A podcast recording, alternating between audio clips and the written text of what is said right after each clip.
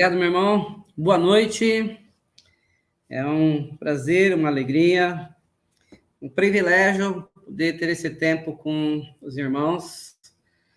Uh, sempre digo que é um privilégio poder transmitir a palavra de Deus. Mas assim como é um privilégio, eu digo que é uma grande responsabilidade transmitir uh, esse evangelho, evangelho que salva vidas, evangelho que transforma, a palavra que é viva, eficaz e realmente não é uma palavra que fica vazia.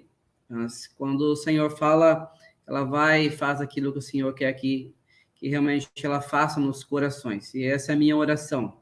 Para aqueles que não me conhecem, meu nome é Joneri e estamos morando em Chapecó há quatro anos e meio, desde que nós ah, viemos da região do Nordeste.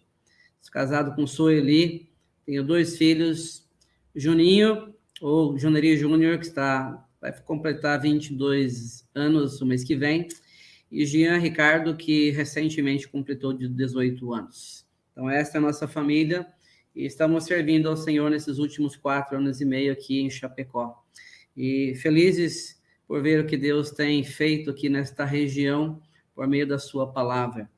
Então, uh, quero agradecer à igreja, aos irmãos. Nós sempre fomos muito bem recebidos nessa igreja em Santa Terezinha, ali em Piracicaba. Irmãos muito queridos que fizeram e fazem parte da nossa história. Nós agradecemos os irmãos, agradecemos por esse momento também. Mas é, é, o intuito de estar com os irmãos nesta noite. Eu sei que isso vai ficar gravado também, então a ideia é que quem apareça nisso tudo é a pessoa a qual nos deu vida e que nos sustenta com vida e aquele que se entregou por nós. A ideia é que o nome de Cristo apareça acima de tudo. Eu quero compartilhar com os irmãos uh, nesse pouco tempo que teremos. Digo pouco tempo porque realmente falar da palavra de Deus é um privilégio então, é, é prazeroso falar de Cristo Jesus. Mas a ideia nesta, nesse pouco tempo que teremos é falar, sim, sobre o nosso andar com Cristo. É, o Senhor Jesus, ele veio ao mundo, é, o Deus Todo-Poderoso, o Deus Eterno, ele, ele se fez carne e habitou uh, aqui, veio aqui neste mundo, e ele nos deixou um exemplo de como nós, como cristãos, deveríamos viver. Eu quero tomar como base esse tempinho que nós vamos estudar a palavra de Deus, a carta de João, primeira carta de João, capítulo 2, versículo 3 ao 6. Recentemente, aqui em Chapecó, eu acabei concluindo um estudo que eu tenho começado há algum tempo, uh, desde que iniciou essa pandemia, uh, sobre a carta de João, a primeira carta de João, e concluí recentemente. É uma carta fantástica de se estudar, onde João ele combate os falsos ensinamentos os gnósticos da época que estão ensinando heresias e, tem sido um estudo fantástico estudar junto com a igreja isso. Uh, louvamos a Deus porque aqui em Chapecó nós ficamos pouco tempo sem reunir presencialmente. Eu creio que a internet é uma bênção, esse momento aqui é uma bênção, aqueles que não podem estar presencialmente no, no local, né, na casa de oração, mas nada substitui uh, o ajuntamento dos irmãos. É, podemos ter esse tempo online, mas não substitui aquele momento de comunhão ali na casa de oração juntos. É, isso não deve tomar o lugar. Né? Espero que seja só algo momentâneo e usarmos essa ferramenta assim para transmitir a palavra de Deus. Mas vamos lá, primeira carta de João, capítulo 2, nós vamos ler do versículo 1 até o 6, e eu quero parar para pensar com vocês sobre o verdadeiro cristão. Ah, como deve andar aquele que se auto-intitula filho de Deus, aquele que se auto-intitula cristão, de que maneira ele deve andar. E esses, esses versos nos dizem o seguinte: versículo 1 do capítulo 2 da primeira carta de João nos diz o seguinte: Filhinhos, uh, filhinhos meus, estas coisas vos escrevo para que não pequeis. Se todavia alguém pecar, temos advogado junto ao Pai, Jesus Cristo, o justo. E ele é a propiciação pelos nossos pecados, e não somente pelos nossos próprios, mas ainda pelo do mundo inteiro. Ora, sabemos que o que temos conhecido, ou, ora, sabemos que o temos conhecido, por isso, se guardarmos os seus mandamentos. Aquele que diz, eu o conheço, e não guarda os seus mandamentos, é mentiroso, e nele não está a verdade. Aquele, entretanto, que guarda a sua palavra, nele verdadeiramente tem sido aperfeiçoado o amor de Deus. Nisto sabemos que estamos nele. Aquele que diz que permanece nele, esse deve andar assim como ele andou. Em especial, esse último versículo que nós lemos, versículo 6. Aquele que diz que permanece nele, esse deve andar assim como ele andou. Ah, você se auto-intitula cristão, filho de Deus? Como podemos saber quem realmente é um cristão verdadeiro? Nós vivemos no meio de uma nação, um país onde é denominado um país cristão. Muitos se denominam cristãos. Mas, na verdade, quando nós começamos a andar com grande parte dessas pessoas que se auto-intitulam cristãos, ao vermos o, o viver de cada um, nós percebemos que não tem nada a ver com o Senhor Jesus ah, está muito longe de ser parecido com o Senhor Jesus. Ah, quando nós estudamos essa carta de João, é interessante que ao longo de toda ela, João ele, ele dá um ensinamento e ele se torna repetitivo por vezes em mostrar pelo menos três provas de quem é o verdadeiro cristão e que podemos colocar na nossa vida e também quando olhamos para alguém que se auto-intitula ser cristão. Três provas fundamentais que nós é, podemos usar. Eh, essas três provas, a primeira delas é a prova doutrinária. Como assim? A prova doutrinária é quando menciona que aquele que, que se diz ser cristão, então ele coloca fé em Jesus Cristo como seu salvador pessoal.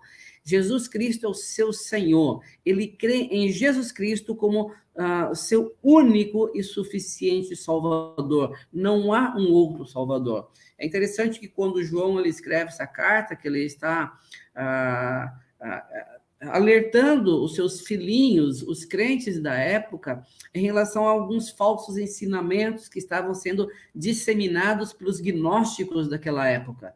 Aqueles gnósticos da época de João estavam transmitindo alguns falsos ensinamentos, dizendo, por exemplo, que ou negando a divindade de Jesus e a humanidade de Jesus.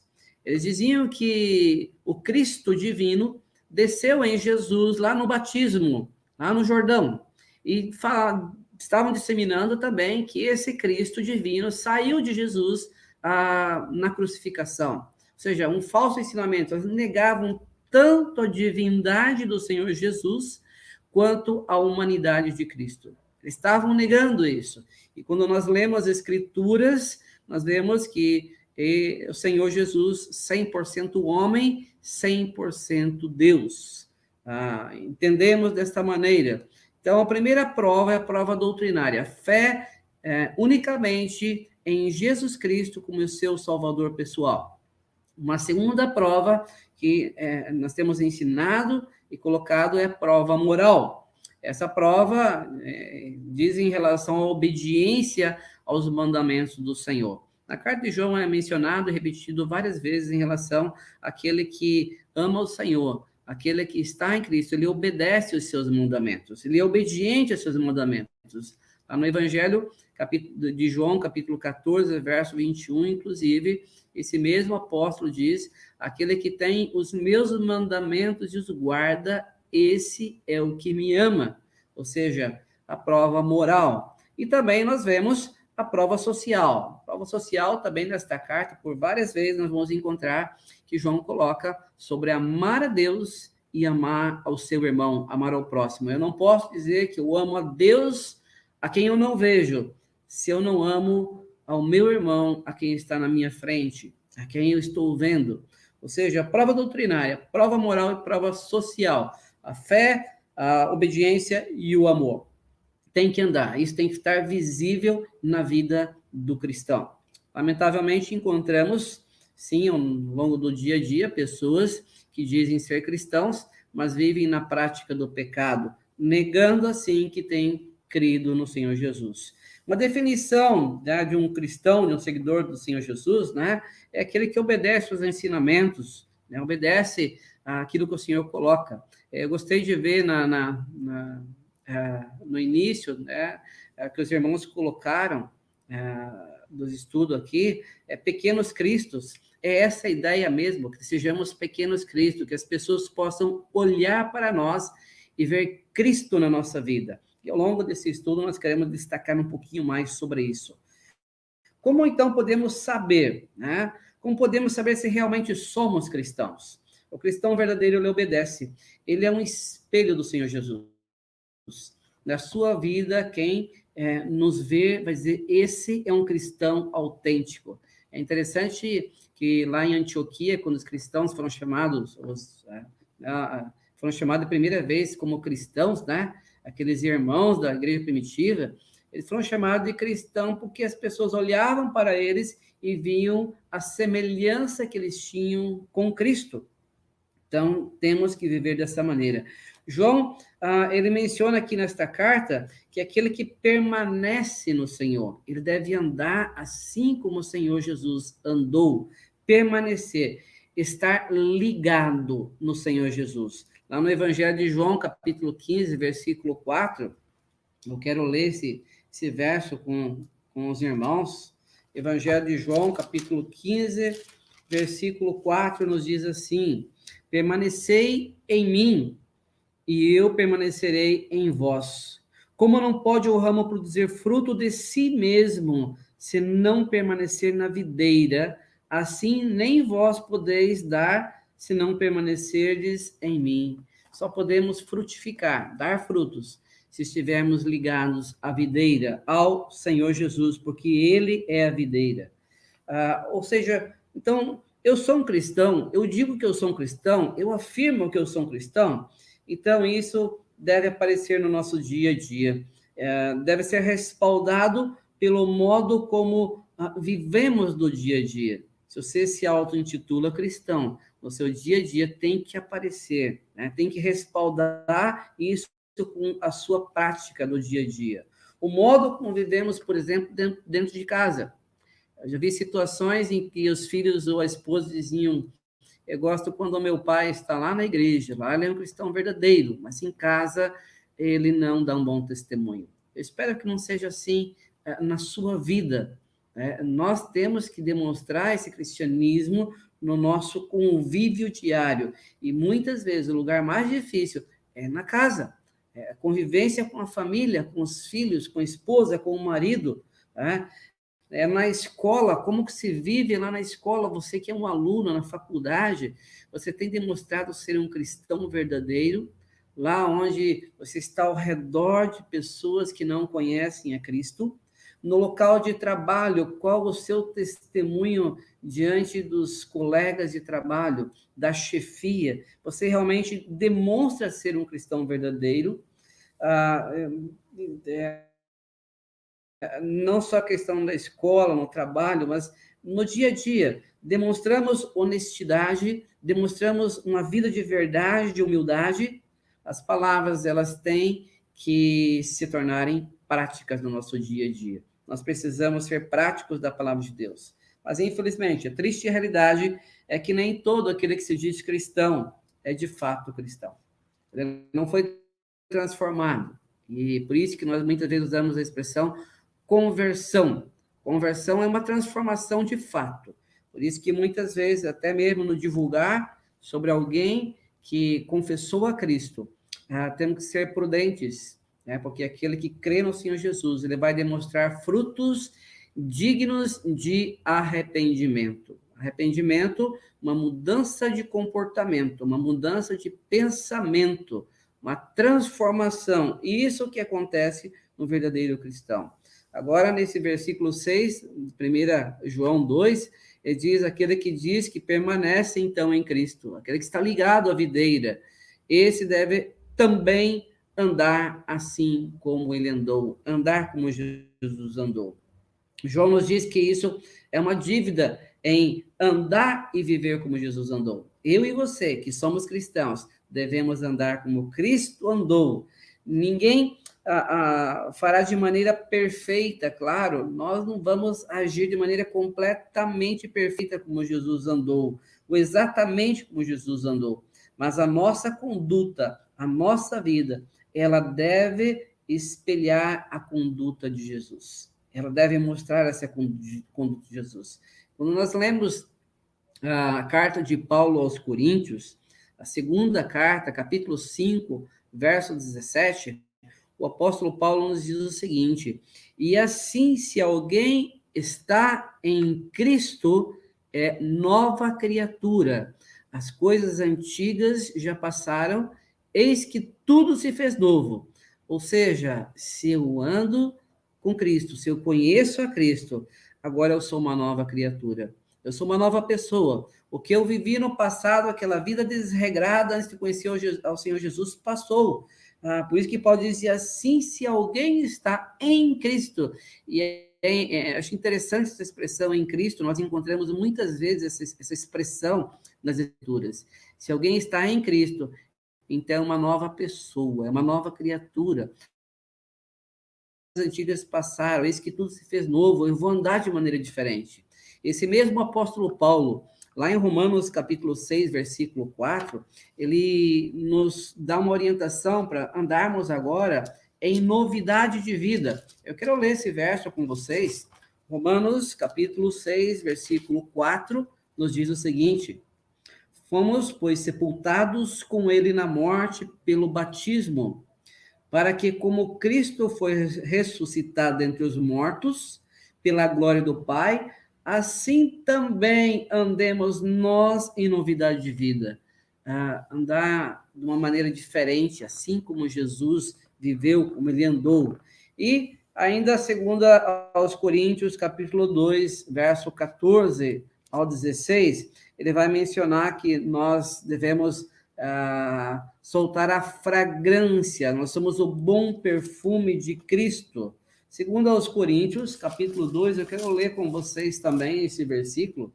Capítulo 2, de segundo aos Coríntios, verso 14, nos diz assim: Graças, porém, a Deus que em Cristo, observa mais uma vez a expressão em Cristo, sempre nos conduz em triunfo e por meio de nós manifesta em todo lugar a fragrância do seu conhecimento.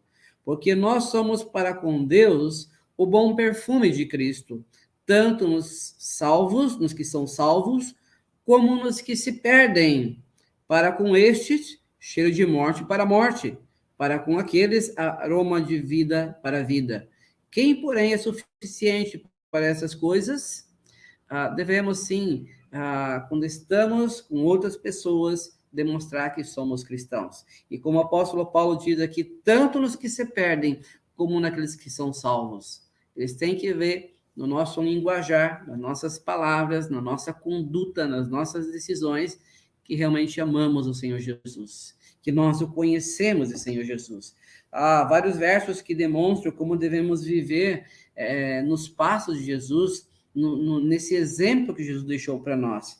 Eu quero citar alguns rapidamente, porque eu não quero me deter muito aqui, eu quero uh, destacar alguns pontos do caráter de Jesus mais adiante, para que nós vejamos o caráter, a personalidade de Jesus e vejamos e uh, trazemos isso à comparação sobre a nossa vida, se nós temos andados, andado uh, semelhante ao Senhor Jesus. Mas alguns versos que demonstram que devemos andar nos passos de Jesus, um desses versos está lá em Lucas, uh, capítulo 9, verso 23, que ele menciona sobre negar a própria vontade, negar-se a si mesmo. Deixa eu ler com os irmãos Lucas, capítulo 9, verso 23. Esse versículo nos diz o seguinte: Dizia a todos: Se alguém quer vir após mim, a si mesmo se negue dia a dia, tome a sua cruz e siga-me. Seguir o Senhor, andar nos passos do Senhor, uh, seguir o modelo do Senhor Agora o Senhor coloca aqui: se alguém quer vir após mim, a si mesmo se negue, tome a sua cruz. Negar a minha própria vontade. você negar a sua própria vontade em obediência ao Senhor. Ah, ah, claro que a salvação ela é inteiramente gratuita. A palavra de Deus nos diz lá em Efésios 2, 8 9, pois pela graça sois salvos mediante a fé. E isso não vem de vós, é dom, é um presente de Deus, não de obras para que ninguém se glorie. A salvação, ela é obra divina ela é inteiramente de graça. O Senhor Jesus fez tudo por nós. Nós não precisamos fazer nada, absolutamente nada, para termos a salvação. Porém, ao conhecermos o Senhor Jesus, agora para andar com Ele, é literalmente o caminho estreito, ah, o caminho apertado, a porta estreita. É desta maneira o andar com o Senhor. É negar a minha vontade, é negar ah, as minhas escolhas e seguir as escolhas do Senhor. Lá em João 13, 15, nós não vamos ler esse texto, mas o contexto do Evangelho de João, capítulo 13, é aquele momento em que o Senhor Jesus vai e lava os pés aos discípulos, e ele dá um exemplo de humildade ali. E adiante nós vamos ver sobre essa parte da vida de Jesus, uma, um exemplo de humildade. Romanos capítulo 15, verso 5, menciona que devemos aceitar uns aos outros, ter o mesmo sentimento de uns para com os outros, assim como Jesus ah, nos ensinou. Filipenses capítulo 2, verso 5, ele também menciona que a sua atitude, a minha atitude, deve ser como a de Jesus. Vamos ver esse texto, Filipenses capítulo 2, versículo 5. Filipenses capítulo 2, verso 5 nos diz assim: Tende em vós o mesmo sentimento que houve também em Cristo Jesus, pois ele, subsistindo em forma de Deus, não julgou como usurpação o ser igual a Deus. O Senhor Jesus nos dando um exemplo. E ainda 1 Pedro, e esse texto eu quero destacar também, juntamente com o versículo 6, lá da primeira carta de João 5, é, o João 2, aliás, texto que nós lemos inicialmente, mas eu quero fazer aquela ligação daquele versículo com este de 1 Pedro. Olha comigo aí, 1 Pedro, capítulo 2, verso 21, que nos diz assim: Porquanto para isto mesmo fostes chamados, pois que também Cristo sofreu em vosso lugar, deixando-vos exemplo para seguirdes os seus passos. Cristo sofreu no meu lugar. Cristo sofreu no seu lugar, para que nós pudéssemos ter vida e vida eterna, vida em abundância. Mas ele deixou o exemplo para que nós seguíssemos o exemplo dele. Ou seja, muitas vezes ser cristão não vai ser fácil. Ser cristão é muito difícil, é, não é fácil. Ou seja, se alegamos que somos seguidores de Jesus, eu e você, se alegamos que somos cristãos, então, essa profissão de fé verbal, ela deve ser, comprovada na maneira que vivemos no nosso dia a dia. O nosso viver cotidiano tem que demonstrar que nós conhecemos quem é Jesus. Precisamos demonstrar isso. Quantos que estão dizendo que são cristãos? E quando observamos a vida dessa pessoa, em nada ela nos lembra a pessoa de Jesus. Em absolutamente nada. Isso nós vemos no dia a dia. Uh, recentemente eu fui visitar uma pessoa aqui nessa região e no interior e ela dizia ser cristã também, mas a vida dela era completamente diferente do que as escrituras ensinam. Não tinha absolutamente nada de cristão. Uh, infelizmente, muitas pessoas têm feito da mesma maneira. O conhecimento da palavra de Deus, aquilo que nós conhecemos das escrituras, sem a prática não há valor. Por isso que quando estudamos a palavra de Deus, quando tiramos tempo para conhecer, ouvir pregações, ler as escrituras, estudar, se dedicar, claro que isso é muito importante e a palavra de Deus, inclusive, nos orienta a fazer a estudar a palavra de Deus, nos orienta a isso. Mas quando fazemos isso apenas para ter conhecimento, lá em 1 Coríntios 8:1, o apóstolo Paulo diz que o saber ele apenas ensoberbece a pessoa. Orgulha a pessoa. A pessoa se orgulha de ter muito conhecimento. Mas lá em Tiago 1:22, o apóstolo Tiago diz que nós devemos ser praticantes da palavra de Deus e não apenas ouvintes. Praticar no nosso dia a dia. O cristianismo é prático, não é apenas teoria, mas ele é prático. O que significa, então, afinal disso tudo? Estamos usando apenas como introdução. É, possivelmente, é, talvez o, o, tempo vai ser pequeno, mas nós vamos estudar, vamos adiante. O que significa, então, andar como Jesus andou? É, o que significa isso? Será que seria se vestir igual ao Senhor Jesus? Será que seria uh, viver sem casa e sair pelo mundo pregando o evangelho? Não, claro que não. Andar como o Senhor Jesus andou significa que agora as minhas prioridades são as prioridades do Senhor Jesus. Uh, o meu caráter ele tem que ser igual ao caráter do Senhor Jesus. O meu viver tem que demonstrar que eu conheço Cristo na prática, no dia a dia. Não tomar decisões sem consultar agora a palavra de Deus, as Escrituras. Eu não sei qual é a, a sua ideia, como você tem tomado decisões. Em, em algum momento, você, você procura olhar nas Escrituras, ver se a sua decisão vai bater realmente com a vontade de Deus. Você busca, busca na palavra de Deus se realmente aquilo está de acordo com a palavra de Deus. A vontade dele deve ser a minha, a vontade de Deus deve ser a minha vontade agora. As minhas escolhas, as minhas atividades, elas devem fazer que as pessoas lembrem de Jesus. E aí, todos os dias nós temos uh, escolhas para fazer, nós temos atividades. E eu quero rapidamente citar alguns exemplos aqui.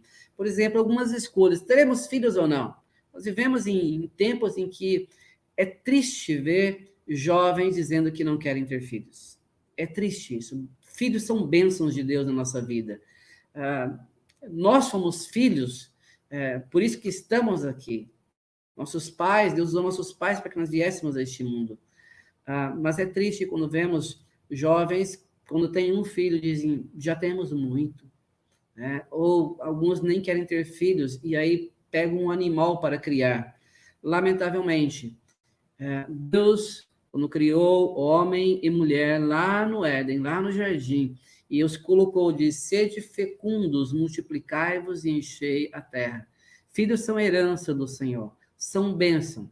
É triste quando vemos pessoas, inclusive, se dizendo ser cristãos, estão dentro de igrejas evangélicas e não querem ter filhos. É, será que realmente isso agrada ao Senhor? Por isso que as nossas escolhas nós temos que buscar na palavra de Deus. O namoro, vamos mexer em outra área, um namoro. Ah, é, eu, você quer namorar, jovens desejam namorar, mas ah, não tenha paciência de esperar no Senhor e vão buscar alguém lá do mundo que não conhecem a Cristo. Isso a palavra de Deus chama de julgo desigual com os incrédulos. E a palavra de Deus condena. Desde o Antigo Testamento, com a nação de Israel, Deus condenou isso ah, o povo dele buscando ah, casamento em outros povos. Isso não agrada ao Senhor. Ah, é triste ver jovens que dizem somos sou cristão, mas nessa hora eles esquecem da palavra de Deus. Ah, e Deus condena isso. Casamento, é, em relação ao casamento, se busca na palavra de Deus se é da vontade dele ou não, e podemos citar profissões, é, como sim profissão, como trabalho. Alguns, por vezes, é, recebem é, de empresas a proposta para trabalhar longe do, da sua família, longe da sua esposa, para ganhar um valor maior e não consultam na palavra de Deus, não buscam conselhos de deveria tomar essa decisão ou não. Muitos por buscarem a questão de, podemos até dizer, avareza, ganhar muito mais, deixam a família e com o tempo ah, lamentavelmente destrói toda uma família. É, buscar na palavra de Deus, as minhas escolhas têm que bater com a palavra de Deus. Uh, os negócios, uh, que negócio vamos fazer?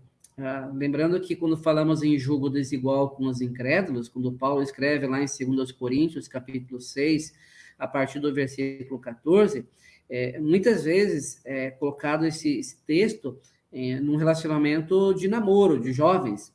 mas aquele texto está relacionado também a negócios. Julgo desigual, uma sociedade, sociedade com incrédulo, Deus condena isso. Né? Muitos que têm desobedecido é, essa direção de Deus têm tido grandes dores de cabeça. Assim como um casamento de um crente com um descrente. É, não é diferente a sociedade numa empresa, num negócio de um crente com incrédulo. Você vai ter dor de cabeça. Uh, viagens e tantas outras situações poderíamos citar aqui. As escolhas têm que estar dentro da vontade de Deus. As minhas atividades no dia a dia demonstram que realmente eu creio e eu temo a esse Deus. Uh, e eu quero dar mais alguns exemplos. Quando você vai entra dentro de um campo de futebol, de uma quadra, futebol, vôlei, seja lá qual for, principalmente o esporte coletivo, uh, as pessoas conseguem olhar para você e dizer: esse é um cristão de fato. Ou você briga dentro do campo, dentro da quadra. Tenho encontrado pessoas, inclusive líderes de igreja, que têm dado um péssimo testemunho quando estão dentro de uma quadra, de um campo de futebol. Brigam por causa de uma bola, de um lateral, da mão, seja lá o que for. Vergonhoso. Atitudes vergonhosas de líderes de igreja, quando eles deveriam ser os primeiros a fazer diferente. Eu louvo a Deus pelo rico privilégio que Deus tem me dado de estar beirando os 50 anos a jogar futebol junto com o Juninho, que vai fazer 22 anos. E tem sido precioso ensinar esses princípios bíblicos para ele dentro de uma quadra. Por vezes, é, perdendo por algumas jogadas injustas, mas simplesmente dizer: deixa, não discuta, não corra atrás, entregue porque é ali que tem que aparecer o verdadeiro cristão. É fácil agirmos como cristãos dentro de uma casa de oração onde só tem crentes, mas é necessário demonstrarmos o nosso cristianismo dentro de um campo de futebol, de um lazer, uh, mesmo podemos dizer na família, as nossas atividades temos sido cristãos verdadeiros no meio da família, uh, na profissão, no trânsito, Quantos crentes têm dado um péssimo uh, testemunho quando estão no trânsito? Brigam, xingam, discutem no trânsito. Como cristão, isso não pode acontecer. Abençoe outro motorista. Entenda, procure entender o que está acontecendo com aquele outro motorista. Ore por ele. Ah, nem todo cristão faz isso. Estar numa fila de espera, muitos não têm paciência esperar. Como cristãos, devemos dar o exemplo. O caráter de Jesus deve ser o meu, o seu, o nosso caráter. As ações de Jesus devem ser aquela que nós estamos copiando, imitando. Disse o apóstolo Paulo lá em 1 Coríntios, capítulo 11, versículo 1, o apóstolo Paulo diz: Sede meus imitadores, como eu também sou de Cristo. Será que você é, é, teria essa coragem de falar como Paulo? Ei, sejam meus imitadores, como eu estou sendo de Cristo?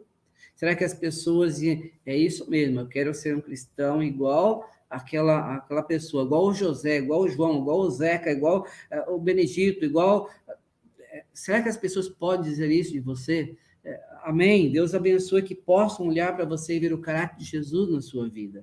E aqui nós vamos ainda nesses minutos que nos faltam pensar em alguns exemplos do caráter de Jesus. Nós não vamos falar de todos, existem muitas partes, nós vamos falar apenas de alguns. E a primeira é questão da humildade de Jesus. Jesus ele demonstrou uma humildade exemplar a nós. Ah, nós estamos na questão de definição de humildade. Poderíamos dizer que humildade é, é ser paciente, é manso, inclusive está ligado lá nas bem-aventuranças isso. É, não inclinado a irar ou se ressentir, é alguém amável, dócil, Lá em Filipenses capítulo 2, e nós vamos ler novamente, mas vamos ler o texto um pouquinho maior. Filipenses capítulo 2, do versículo 5 ao 11. Olha comigo, nesses versos nós vamos ver o exemplo de humildade do nosso Deus. Filipenses 2, a partir do verso 5, diz assim: Tende em vós o mesmo sentimento que houve também em Cristo Jesus, pois ele subsistindo em forma de Deus, não julgou como usurpação o ser igual a Deus. Antes a si mesmo se esvaziou, assumindo a forma de servo, tornando-se em semelhança de homens e reconhecido em figura humana. A si mesmo se humilhou, tornando-se obediente até a morte e morte de cruz. Pelo que também Deus o exaltou sobremaneira e lhe deu o um nome que está acima de todo nome, para que ao nome de Jesus se dobre todo joelho nos céus, na terra e debaixo da terra. E toda língua confesse que Jesus Cristo é o Senhor, para a glória de Deus Pai. Exemplo de humildade de Jesus. Uh, o Senhor Jesus, ele sendo o Rei dos Reis, Senhor dos Senhores, o dono de todo o universo, o Criador de todas as coisas, quando ele vem a este mundo na pessoa do Filho, não há lugar para ele nascer. E então ele vem naquele estábulo, ele nasce naquele estábulo. Ah, o Senhor Jesus ele não tinha onde reclinar a cabeça, ele não tinha onde ficar. Ele sendo o próprio Deus, ele demonstra a humildade, sendo dono de todo o universo. E quando nós pensamos sobre isso, esse mesmo sentimento que houve em Cristo Jesus, essa passagem, sim, ela descreve a atitude humilde de Jesus, ali em Filipenses. Só Jesus é marcado, sim, pela humildade. E se eu digo que sou cristão, então a humildade deve ser uma marca também na minha vida. E é interessante quando nós estudamos as bem-aventuranças, onde o pregador é o próprio Senhor Jesus, lá em Mateus capítulo 5, e Jesus passa lá para aquelas multidões que estão ali, aquela multidão, e ele chega a mencionar ali sobre as bem-aventuranças a primeira delas, você consegue lembrar qual é? Jesus diz: Bem-aventurados os humildes de coração. Há outra versão fala os pobres. Né? Ah, sim, é necessário que nós sejamos humildes também. Num mundo em que vivemos, onde o orgulho ele é, é, predomina e aparece mais, nós, como cristãos, temos que demonstrar humildade. Na verdade, humildade, ela começa quando reconhecemos que somos pecadores, quando entendemos que pecamos e destituídos estamos da glória de Deus, e que nós não temos como alcançar salvação, e como diz o apóstolo Paulo, miserável homem que sou. Né? Como diz aquele é, publicano lá no Evangelho diz: Senhor, se propício a mim, tenha misericórdia de mim, reconhecendo o seu pecado. Nós precisamos, primeiramente, reconhecer que somos pecadores, entender que somos miseráveis, que não podemos absolutamente nada alcançar a salvação por nós mesmos. E aí, então, reconhecendo a nossa situação, arrependido dos pecados, confessar a Jesus Cristo como Senhor e Salvador, dizendo para Jesus: Deus, tenha misericórdia de mim, perdoe os meus pecados. Eu reconheço que eu não tenho salvação, a não ser na pessoa de Jesus Cristo que se entregou naquela cruz, que morreu naquela cruz, que se entregou naquela cruz para o perdão dos meus pecados. A primeira a marca que nós vemos aqui é a marca humilde. Ah, Jesus demonstrou essa humildade quando ele veio a este mundo ah, para morrer por causa dos meus pecados. Ele, sendo rico, como diz lá em 2 Coríntios 8, 9, ele sendo rico, ele se fez pobre por amor a nós. Ele veio a este mundo, ah, viveu de maneira pura, santa, e foi até aquela cruz do Calvário para morrer no meu lugar, para que eu pudesse ser rico rico eternamente, não rico aqui neste mundo. O evangelho da prosperidade prega um falso evangelho nos nossos dias. A verdadeira riqueza é a riqueza espiritual, a salvação em Cristo Jesus. Esse mesmo Senhor Jesus demonstra humildade. Lá em Mateus 11, 29, o Senhor Jesus chega a mencionar: né, Vinde a mim todos que estáis cansados e sobrecarregados. Tomai sobre vós o meu jugo e aprendei de mim, porque sou manso e humilde de coração. Jesus sim demonstrou humildade. Jesus, é, sendo o próprio Deus da glória, lá em João 17, 5, eu quero ler ainda esse versículo, estamos chegando perto do final. Evangelho de João, capítulo 17, verso 5, diz assim: E agora glorifica-me, ó Pai, contigo mesmo, com a glória que eu tive junto de ti antes que houvesse mundo. O Deus eterno, o Filho de Deus, Jesus Cristo, estando na glória, ele deixou tudo, veio a este mundo, por causa que eu não tinha condições de pagar o preço do meu pecado. Jesus Cristo tomou sobre si toda a dor que era para ser minha, ele levou sobre ele. Ele morreu por causa dos meus pecados. Temos uma, ainda uma lista de versos para mencionar sobre a humildade de Jesus. Hebreus 2:9, Hebreus 2:17 demonstra também que Jesus renunciou os seus direitos simplesmente para servir. Jesus Cristo, o Deus eterno, o Deus de toda glória, ah, se fez humilde, ah, como lemos ali em Filipenses, ele né, não usurpou né, o ser igual a Deus, veio a este mundo, se fez carne, né, habitou entre nós, viveu uma vida completamente santa e foi até a cruz para morrer no meu e no seu lugar. Toda a ira de Deus que era para cair sobre mim e sobre você por causa dos nossos pecados, caiu sobre a pessoa de Cristo Jesus. Ele sofreu em nosso lugar. Tudo isso para que nós pudéssemos ter vida e vida eterna. Será que nós temos andado como Jesus andou? Será que nós temos agido com humildade como Jesus tem andado? Um desafio para nós, sermos humildes como Jesus, andar como Jesus andou. Nós vamos concluir por aqui hoje esse estudo mas eu desafio você a olhar para a sua vida e ver se realmente você tem uh, sido parecido com o Senhor, se tem andado como ele tem andado. A sua vida realmente reflete o Senhor Jesus no seu andar, no seu caminhar, no seu dia a dia. Você consegue perceber isso na sua vida, se você está refletindo Jesus. As pessoas com as quais convive, seja na família, no trabalho, no dia a dia, elas conseguem olhar para você e dizer que você é um cristão autêntico.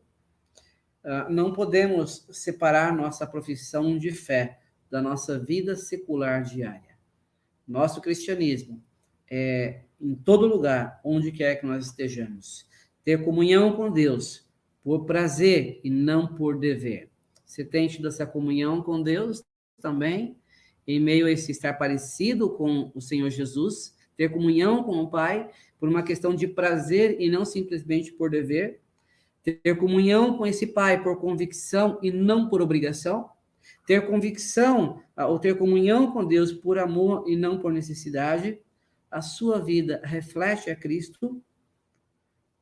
Eu quero concluir com o versículo que nós lemos lá no início de 1 João, capítulo 2, verso 6. Permanece nele. Você diz que permanece nele, em Cristo Jesus, esse também deve andar assim como Jesus andou. Um desafio para nós.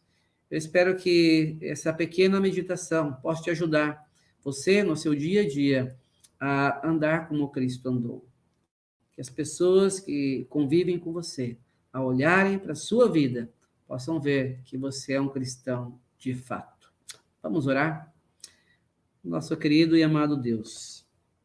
Graças te damos pela tua santa palavra, que nos ensina, nos corrige, nos exorta, nos repreende. Muito obrigado, Deus. Obrigado pela salvação na pessoa do teu filho amado, do Senhor Jesus, que morreu, se entregou naquela cruz por nós. Agradecemos a Deus, porque um dia o Senhor tem aberto os nossos olhos para entender que estávamos mortos em nossos delitos e pecados. Agora, Deus, rogamos que o Senhor nos ajude a andarmos assim como o Senhor tem andado. Seguimos os passos do Senhor, para que aqueles que ainda não te conhecem, ao olhar para nós, possam ver o Senhor e venham se sentir desafiados a conhecer quem és tu, Deus. Nós oramos pedindo esta graça do Senhor sobre nossas vidas. Gratos somos e oramos no nome do nosso Senhor e Salvador Jesus. Amém.